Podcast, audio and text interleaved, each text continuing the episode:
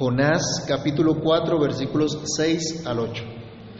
Y preparó Dios una calabacera, la cual creció sobre Jonás para que hiciese sombra sobre su cabeza y le librase de su malestar. Y Jonás se alegró grandemente por la calabacera. Pero al venir el alba del día siguiente, Dios preparó un gusano el cual hirió la calabacera y se secó. Y aconteció que al salir el sol, preparó Dios un recio viento solano, y el sol hirió a Jonás en la cabeza y se desmayaba, y deseaba la muerte diciendo, mejor sería para mí la muerte que la vida. Padre Celestial, en el nombre de Cristo Jesús, damos gracias por tu palabra una vez más por permitirnos meditar en ella. Te rogamos, Señor, por favor, ilumina nuestro entendimiento para que al meditar en tu palabra, tu Espíritu Santo nos quiera guiar al conocimiento tuyo, nos quiera guiar a la enseñanza que a través de ella tú traes para cada uno de nosotros. Por favor, oh Dios, dirígenos, encamínanos, permítenos estar atentos a esta meditación y que tu Espíritu, Señor, bendiga, prospere tu palabra en lo que tú la has enviado. Que tu palabra corra y sea glorificada, Señor, para la gloria de tu santo nombre. En Cristo oramos y te damos gracias. Amén. Pueden tomar asiento, hermanos. Nos acercamos a un gran final del libro de Jonás, donde se nos presenta la lección que Dios tiene que dar al profeta que proclamó en una oportunidad, la salvación es de Jehová.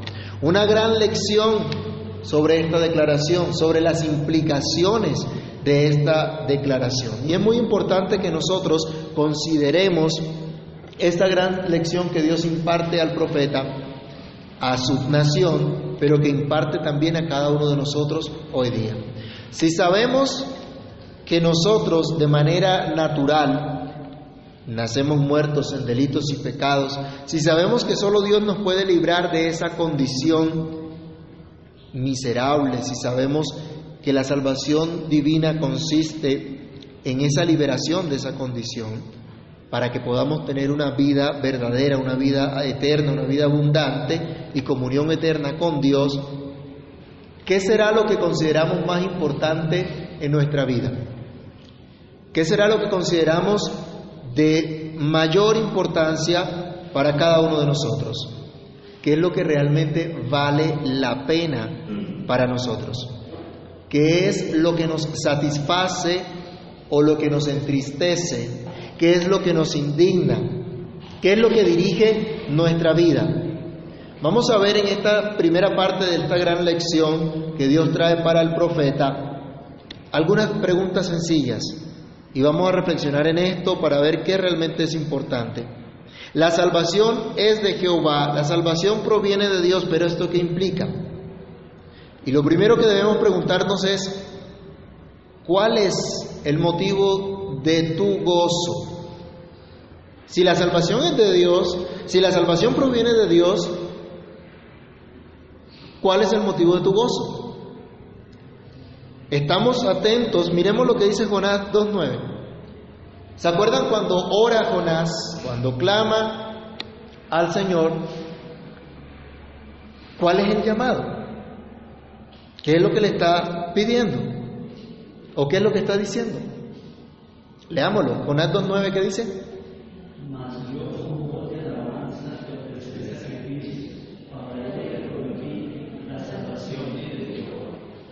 Bueno, muy similar a lo que el salmista en el Salmo 43, 4 oraba también al Señor, expresando su profundo regocijo en Dios y lo que representa para él acercarse a su Señor y tener comunión con Él.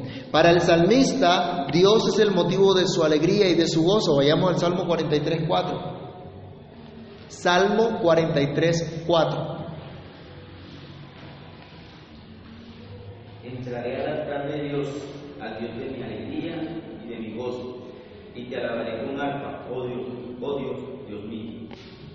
Para el salmista el motivo de su alegría y de su gozo es Dios. El motivo de su sentimiento y de su emoción externa era producto de la convicción interna que había en su corazón que el supremo bien que él poseía estaba en Dios. Y por lo tanto expresa su agradecimiento y su admiración, incluso cuando su alma estaba abatida, porque él dice, ¿por qué tú abates su alma mía y te turbas dentro de mí? Espera en Dios, porque aún he de alabarle salvación mía y Dios mío. En el Salmo 43, el resto del Salmo lo pueden leer, es corto allí en la, en la casa, y él expresaba esto, pero el profeta Jonás en el capítulo 2 había anunciado la salvación de Dios. Pero ahora está en una situación totalmente diferente. Orando en el vientre del pez, dijo, yo voy a ofrecer sacrificios de alabanza a Dios, voy a pagar lo que prometí, la salvación es de Dios. Pero ahora, ¿cómo está?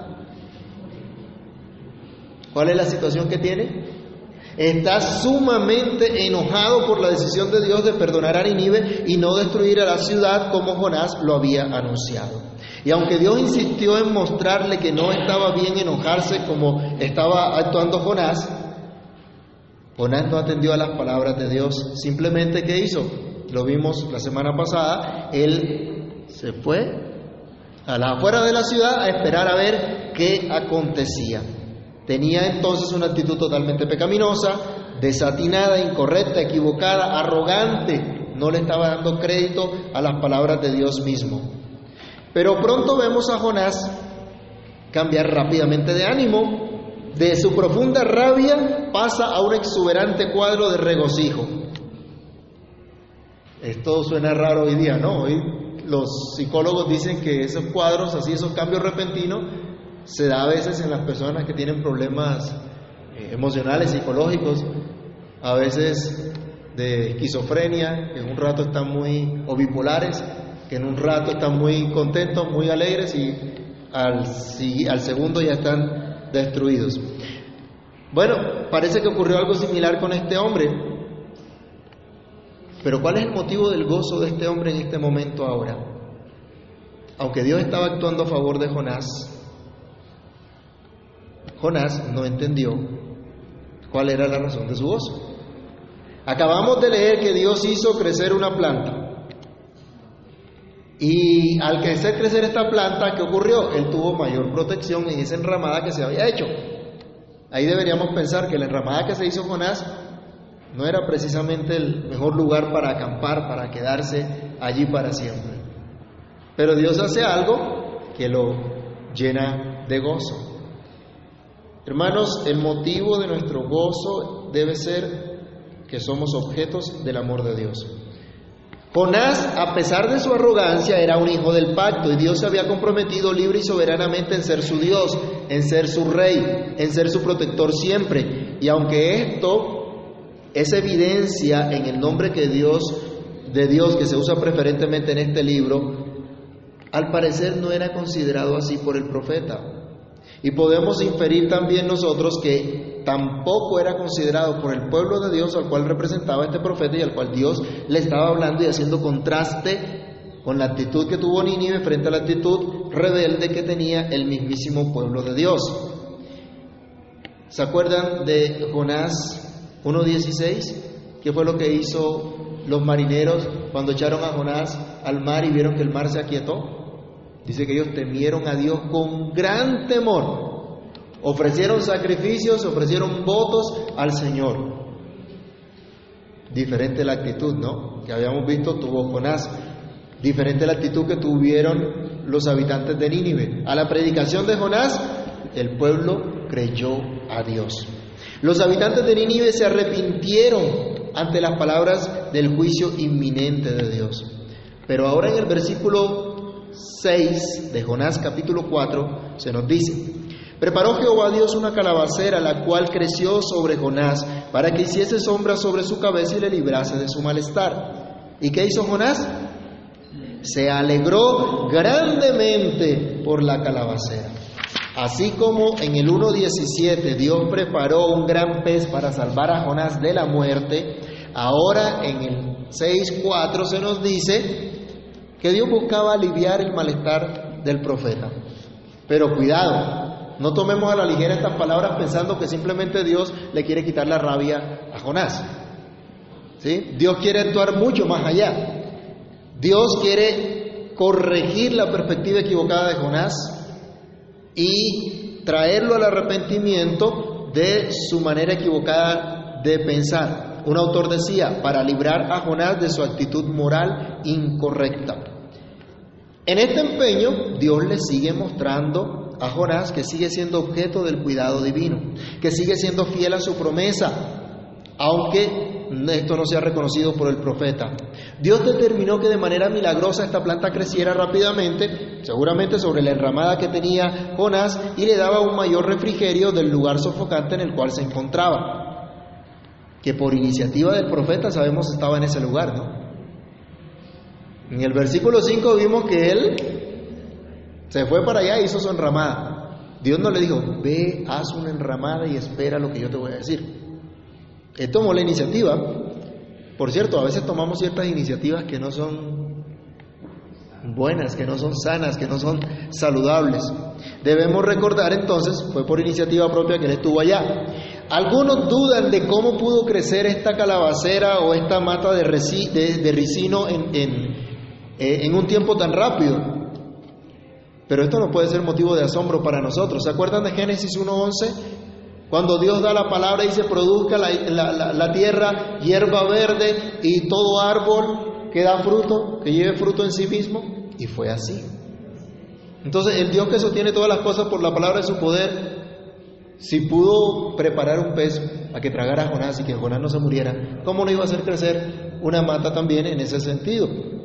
¿Y cómo no puede hacer aquel mismo que, ¿se acuerdan? Cristo andando con sus discípulos cogió, pasó, vio una higuera muy frondosa y la higuera daba apariencia que tenía qué? Que tenía frutos. Y el Señor le está dando una, una lección y maldijo la higuera.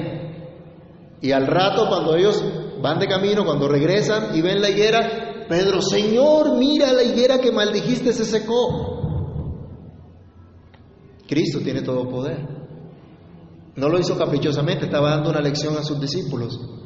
Pero Él es todopoderoso, así que no tenemos por qué dudar de este hecho. Él mismo está mostrando ahora su cuidado por su siervo. Dios es el mismo, sus perfecciones son las mismas, no cambian. Él nunca deja de ser todopoderoso, nunca deja de ser Dios, nunca deja de ser el Dios de su pueblo, el Dios del pacto, el Dios amoroso, el Dios de quien proviene nuestra salvación. Y esto debe ser motivo permanente de nuestro gozo. Dios nos ha salvado. Dios cuida de nosotros siempre. Dios nos instruye siempre.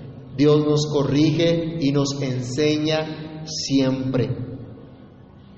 Siempre el Señor nos dirige hacia lo que es bueno, hacia lo que es agradable. ¿Cuál es el motivo de tu gozo? debe ser precisamente el ser objeto del amor de Dios, no toda suerte de provisión material. Leyendo otra vez el verso 6 de nuestro texto, encontramos que Jonás se alegra grandemente. ¿Por qué? ¿Por qué se alegró Jonás? No se alegró porque Dios, a pesar de mi impiedad, tú tienes misericordia de mí. No se alegró por decirle y, le dijo a Dios, Dios, perdóname porque no merezco ninguna de tus misericordias. Pero se alegró grandemente. Mire, los términos que utiliza la Biblia no son caprichosos. Están allí por algo. Se alegró grandemente. ¿De qué se alegra usted? Él se alegró por la planta que le cubría del, del sol, lo cubría mejor del sol sofocante, al parecer esta planta hizo más que la enramada que él mismo había construido. Mis hermanos, ¿quién nos puede cuidar mejor que Dios? Si Él sabe lo que es perfecto, lo que es mejor para nosotros. Y no se queda callado, no se queda inmóvil, sino que se mueve para darnos lo que es mejor, lo que realmente nos conviene. Pero recordemos, Dios está llevando a Jonás no solo a tener un refrigerio y sosiego temporal, sino a que corrija su malestar, su problema emocional, su pecado, su actitud moral.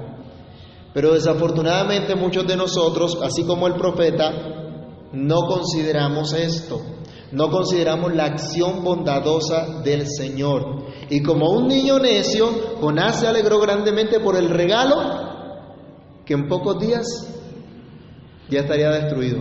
Por cierto, los chiquitines se alegran mucho, ¿no? Cuando te reciben un regalito. ¿Y cuánto les dura? ¿Mm? Me acuerdo de, uno de un niño por allí que un avioncito, un helicóptero le duró pocos días después de haberlo recibido.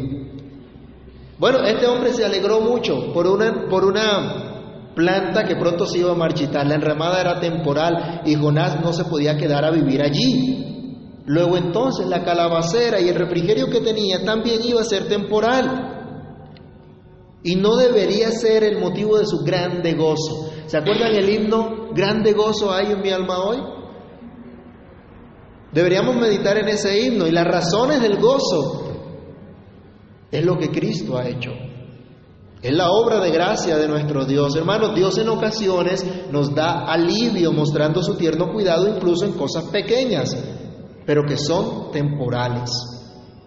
Y alivian nuestra necesidad temporal, pero su propósito es mostrarnos cómo Dios se ocupa de nosotros en cada situación, cómo la salvación de Dios es completa o integral, abarca todo nuestro ser.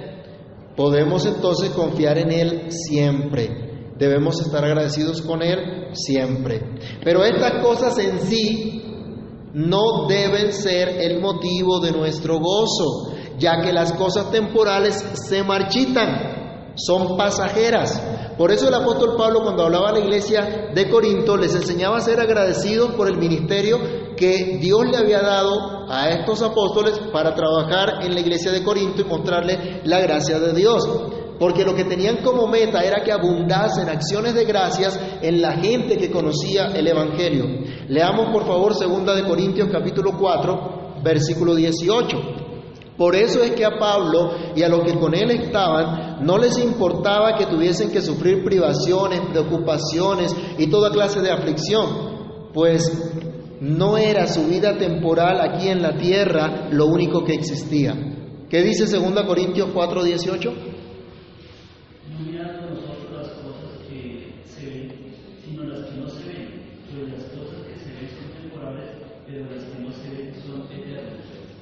Interesante, ¿no? Dice Pablo, mi meta no está en las cosas pasajeras, en las cosas temporales, sino en las que son eternas.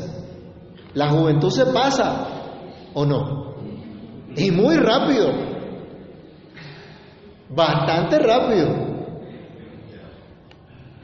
Pero a veces nos gastamos la vida pensando que vamos a ser jóvenes. Y hay gente que no madura porque cree que todo el tiempo va a ser joven que no toma responsabilidad en la vida porque cree que todo el tiempo va a estar joven. Pero que nos dice Santiago 4:14.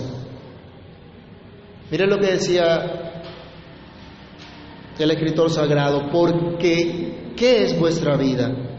Ciertamente es neblina que se aparece por un poco de tiempo y luego se desvanece. Y con nuestra vida aquí en la tierra Todas las cosas materiales pasan. Todo pasa. Un día dejará de ser. Un día deja de estar de moda. Lo que hoy está de moda, mañana ya se vuelve anticuado. Lo que en un momento puede ser causa de gran alegría, más tarde puede ser causa de tristeza. Por eso el predicador decía, vanidad de vanidades, todo es vanidad, Eclesiastes 1.2. Y al final de su disertación, el mismo predicador decía, acuérdate de tu Creador en los días de tu juventud, antes que vengan los días malos y lleguen los años de los cuales digas, no tengo en ellos contentamiento. En otras palabras, no coloques tus deseos, tus anhelos, tu esperanza en las cosas temporales, sino en el Dios que es eterno. Por lo tanto, tu gozo no puede estar en las cosas vanas y pasajeras, incluso si las mismas sirven en un momento dado a los propósitos de Dios para mostrar por ti su amor, su misericordia. Pero tu gozo no puede ser las cosas que Dios te pueda dar o las cosas que tú quieras tener, porque un día esas cosas pasarán. Un día moriremos. Y todo lo que trabajamos en toda nuestra vida, ¿para quién será? Tu gozo debe ser Dios mismo, quien prometió ser tu Dios para siempre. Jonás se alegró en gran manera, pero miren, el verso 7 nos dice, al venir el alba, al día siguiente, Dios preparó un gusano, el cual hirió la calabacera y se secó. Ahora miremos y concentrémonos en esta pregunta, ¿cuál es el motivo de tu tristeza? Esto es una consecuencia de lo anterior. El versículo 1 del capítulo 4, en nuestra eh, traducción Reina Valera, nos dice que Jonás estaba muy apesadumbrado y muy enojado. Sintió tristeza, rabia, enojo. Pero en el verso 6 lo vemos muy alegre por la calabacera, por la planta. Pero la, alegría le duró poco tiempo. Cuando, cuando empezó a sentir el sol sofocante cuando se secó la, la planta, otra vez se prendió este hombre en ira, diciendo, prefiero morirme. Uno dice, oiga, este hombre era terrible, ¿no? Qué carácter el que tenía este varón de Dios. Se llena de frustración, de tristeza. Recordemos, Dios le está dando una gran lección, que en verdad la salvación proviene de Dios y por tanto él la da soberanamente a quien Él quiere. Y lo que debemos hacer es regocijarnos que nosotros lleguemos a ser objetos de esa misericordia de Dios. Por cierto, un paréntesis acá, cuando se habla, por ejemplo, de la doctrina de la predestinación, que Dios ha escogido a los suyos desde antes de la fundación del mundo, algunos esto no le cabe en la cabeza y comienzan a decir, pero es que Dios entonces es injusto. No, en lugar de ponerte a decir que Dios es injusto, debes decir, bueno, ¿y qué vio Dios en mí para que pudiera salvarme a mí? Debo estar más bien agradecido con el Señor por eso, por la misericordia que le ha placido traerme. Y esto nos debe llevar a humillarnos sinceramente a Dios, a volvernos sinceramente al Señor, a reconocer la relación de pacto en la cual Él nos ha puesto. Si realmente somos parte del pueblo de Dios, si hemos sido traídos a la fe, si confiamos en Cristo como nuestro único y suficiente Señor y Salvador, hermanos, no tenemos motivos para estar apesadumbrados para estar enojados con Dios, ni con nada, ni con nadie, porque el motivo de nuestro gozo está en Él. La pregunta es, ¿entendemos esto? La respuesta estará en identificar el motivo de nuestra tristeza. Pregunta, ¿nos entristecemos por pecar contra Dios? ¿Nos entristecemos cuando nos damos cuenta que no somos tan fieles y agradecidos como deberíamos ser? Nos entristecemos al no estar comprometidos en servir a Dios en nuestro testimonio de vida, con nuestros dones al servicio del Señor, al servicio de su obra. Cuidado hermanos, la historia del profeta nos muestra la falta de dominio ante una inclinación pecaminosa. En este caso era el enojo, pero él señala otras cosas en el corazón, tal como sucede con nosotros. Por pero por esta razón él demuestra o se muestra con esta historia de Jonás lo que él está creyendo, lo que él está anhelando. Nuestras inclinaciones pecaminosas hablan acerca de eso. A modo de lección entonces debemos recibir el testimonio de Dios y este cuestionamiento. ¿Cuál es el motivo de tu tristeza? ¿La ausencia de provisiones materiales? Miren, Dios mismo permite situaciones en la vida de su pueblo para enseñarle a confiar en Él. Vayamos rápidamente a Deuteronomio capítulo 8, versículo 3. Dios llevó al pueblo por el desierto 40 años. Deuteronomio 8, 3. Pero ¿cuál era el propósito? ¿Qué les enseñó Dios?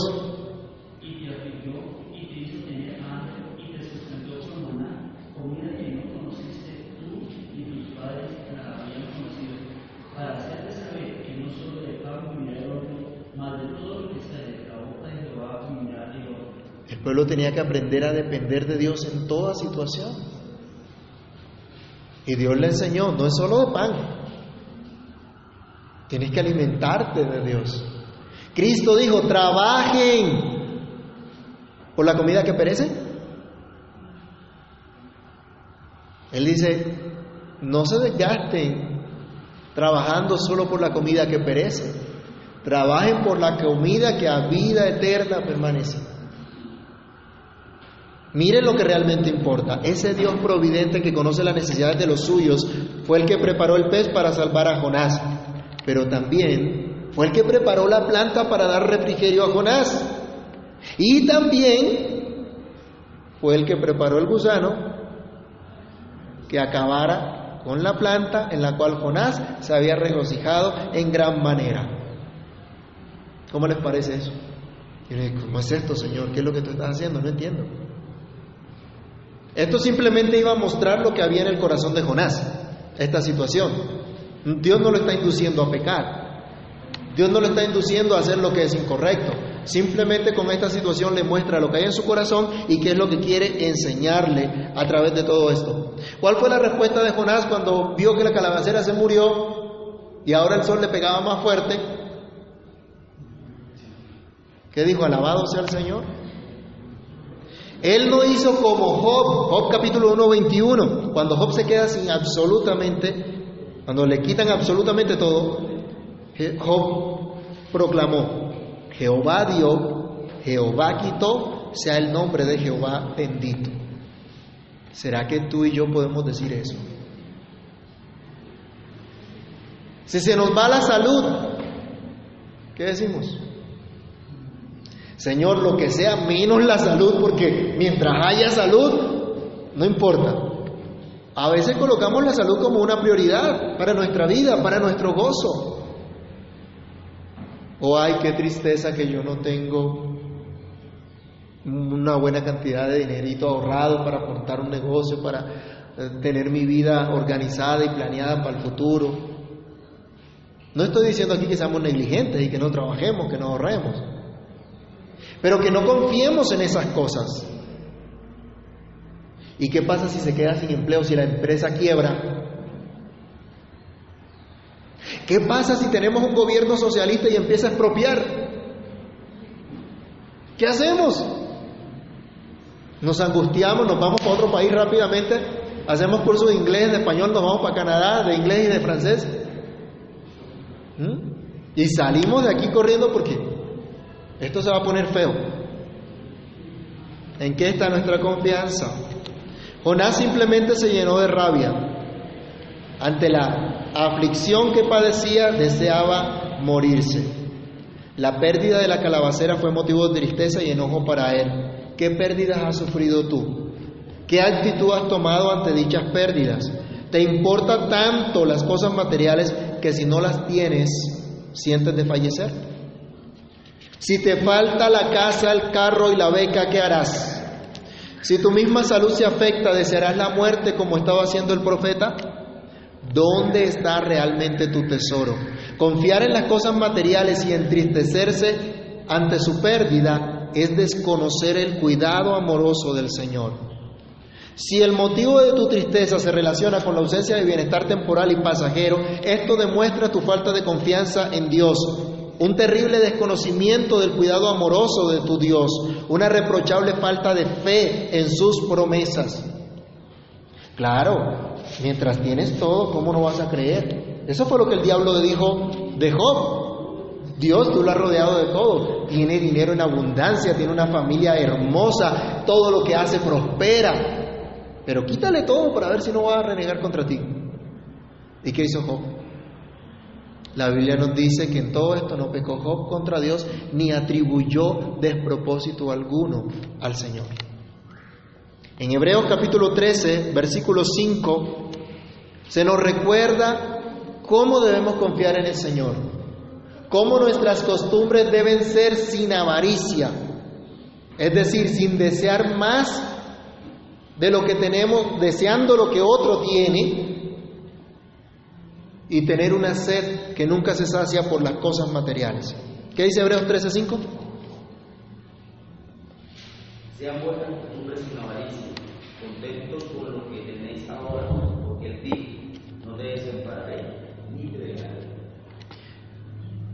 ¿Estamos seguros que Dios no nos va a dejar? ¿Que Dios no nos va a desamparar? Aunque venga un gobierno socialista.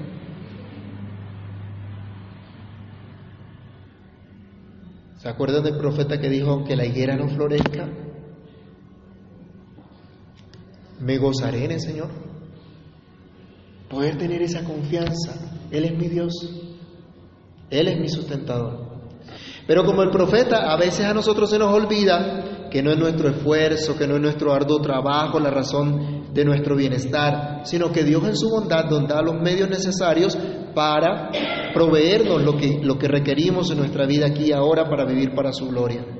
Pero cuando no entendemos estas cosas, cuando no reconocemos que Dios provee los dones, la sabiduría, cuando no reconocemos que Dios es quien abre puertas y también el que las cierra, reaccionamos como reaccionó el profeta, con un pensamiento nublado, con un corazón endurecido, sin atender la lección del Señor, sin atender lo que Dios quiere hablar a cada corazón. ¿Te quejas constantemente? ¿Te falta algo y en lugar de confiar en Dios que va a proveer en su momento lo que realmente necesitas, gritas, pataleas, te pones de mal genio porque te falta alguna cosa? ¿O te llena de pavor la ausencia de un ingreso mensual? Si te enfermas y no puedes trabajar, ¿Crees que de algún lado el Señor te dará socorro? ¿Se acuerdan de Mardoqueo? El tío de Esther, cuando le dice que interceda por los judíos ante el rey. Y Esther no se atrevía, tenía miedo. Mardoqueo le dijo, mira, tal vez Dios te puso en esta hora para eso. Pero igual, si tú no lo quieres hacer, de algún lado Dios proveerá socorro. ¿Cuál es el motivo entonces de tu tristeza? Confiar en las cosas temporales y gozarse demasiado en ellas o entristecerse al extremo por su ausencia ilustran lo que es también ser gobernado por pasiones desordenadas. Por eso cuando yo estoy angustiado estoy dejándome gobernar por una inclinación pecaminosa, por la desconfianza. Hay gente que se enferma de la angustia y se le sube, se le baja la tensión, empieza la tembladera en todo el cuerpo, se descompensan.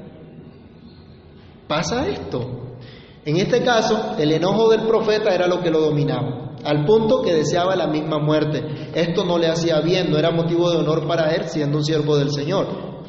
Pero es un ejemplo para nosotros de lo que no se debe hacer. Un ejemplo de lo que significa dejarse gobernar por pasiones pecaminosas, desordenadas. No vemos aquí, por cierto, cuidado con eso, no vemos a un hombre violento pegándole a las paredes, dándole patadas a las cosas, a la gente, tirando piedras. No, no fue esto lo que vimos. Pero sí vemos a un hombre con profundos problemas de enojo en su corazón, con un profundo malestar emocional. Tal vez tú no le pegues a nadie, Tal vez no seas grosero con nadie, pero el enojo te controla y te lleva a la depresión, al fastidio por la vida. Esto es una evidencia de ser gobernado por una inclinación pecaminosa, en lugar de ser gobernado por deseos piadosos de la verdad que se ha recibido, la verdad que tenemos en Cristo, que nos ha libertado de la esclavitud del, del pecado y que nos ha dado vida eterna, y que nos llama a vivir en consecuencia. Leamos Romanos 6 del 12 al 14.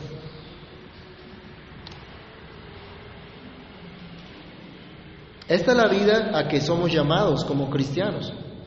Romanos 6 del 12 al 14. ¿Quién la puede leer?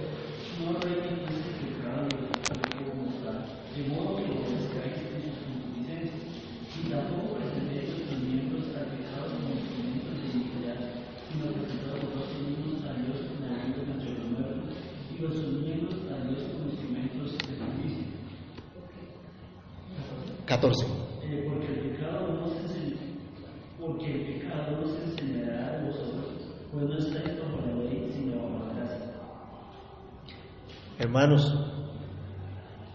A esto nos llama Dios. Ya Cristo nos hizo libres. Luego entonces ninguna inclinación pecaminosa debería dominar nuestra vida. Y a eso nos quiere llevar el Señor. Podemos preguntarnos, ¿valía la pena tanto enojo de Jonás por una planta marchitada? ¿Creen ustedes que él tenía la razón en enojarse como llegó a enojarse por la ausencia de esta planta, por la ausencia de este refrigerio? ¿No podía el Dios que hizo que milagrosamente surgiera esa planta darle ayuda, darle socorro de alguna otra manera? Claro que sí. Entonces no valía la pena eso. Vale la pena tu enojo y frustración por X o Y cosa, situación y que te ha hecho enojar mucho. ¿Vale la pena dar rienda suelta a las inclinaciones pecaminosas al no haber obtenido lo que deseabas o al perder lo que tenías? ¿Qué está gobernando tu vida? Mis hermanos, Jonás debe aprender que en verdad la salvación es de Dios y que esto es lo único que le da sentido a su vida, gozo verdadero. Pero Dios lo lleva a identificar lo equivocada de su perspectiva, lo equivocada de sus valoraciones. Al parecer su motivo de gozo no era Dios. El motivo de nuestro gozo y el motivo de nuestra tristeza nos deja ver qué estamos creyendo y en qué estamos confiando. Nos permite ver además si estamos haciendo tesoros en el cielo o en la tierra si damos el valor apropiado a las cosas y a las personas, como vamos a ver en la última parte de esta porción de la Escritura. Así que mi invitación es a meditar un momento en las cosas que te traen profundo gozo o profunda tristeza, pero que no son el Señor. ¿Crees que valen la pena? ¿Crees que hay algo suficientemente valioso como para que pierdas el gozo de tu salvación como para que pierdas el gozo de ser el objeto del cuidado tierno y amoroso del Señor. ¿Cómo salir de esa condición? ¿Cómo ordenar las prioridades y el valor que le damos a las cosas? Vayamos a Cristo. Vayamos al Señor rogando en su favor y misericordia que nos dé claridad de acuerdo a lo que Él nos enseña. Que aprendamos a tener contentamiento con su provisión aquí y ahora, pero en especial por la provisión de perdón y de vida eterna que nos ha dado para siempre en el Señor Jesús, nuestro Dios y Salvador, el que se entregó por nosotros, el que nos sostiene cada día, el que es el motivo de nuestro gozo. No conocerle, no servirle, no agradarle, debería ser el motivo de nuestra tristeza. Y si sentimos esa tristeza, Él Pronto convertirá esa tristeza en gozo porque Él colocará tanto el querer como el hacer por su buena voluntad y nos llevará a una vida de gozo en Él. Oremos. Amado Dios y Padre que estás en los cielos, en el nombre de Cristo te damos muchas gracias por hablarnos, Dios, por medio de tu palabra y traernos al arrepentimiento. Padre, gracias porque la salvación proviene de ti y no hay hecho más maravilloso que tú nos hayas salvado. No hay manifestación más amorosa que Cristo Jesús, siendo Dios, se haya humillado a tomar un cuerpo humano para venir y morir por todos nosotros, para salvarnos, para darnos vida eterna. Señor, perdónanos porque colocamos otras cosas como nuestro gozo, como nuestra esperanza. ahí. y a veces, Señor, cuando escuchamos tu palabra, menospreciamos, Dios, el gozo de tu salvación. Y nos dejamos engañar por los placeres de este mundo, por nuestras inclinaciones pecaminosas. Y nos alegramos, nos entristecemos en lo que no vale la pena, en lo que no es para siempre. Ay Señor, ayúdanos. Ayúdanos, por favor, obra nuestras vidas. Permite que durante este tiempo podamos reflexionar en, en, esta verdad y podamos glorificar tu nombre. Ayúdanos por amor tuyo. Y que podamos compartir con los que nos rodean que tú eres el motivo de nuestro gozo, Señor. Y que nuestra tristeza es solamente ofenderte, ser infieles a ti. Ayúdanos. Cambia nuestros corazones y permite que nos regocijemos profundamente en tu salvación. Y que seamos agradecidos, que valoremos, Señor, el hecho que tú cuidas de nosotros, que no nos alegremos demasiado en las cosas temporales, que sepamos que son pasajeras, pero que igual tú nos das provisión, que nos sustenta, que nos ayuda. Socórrenos Dios y obre nuestras vidas conforme a tu buena voluntad, conforme a tu gracia infinita. En el nombre de Cristo Jesús, muchas gracias.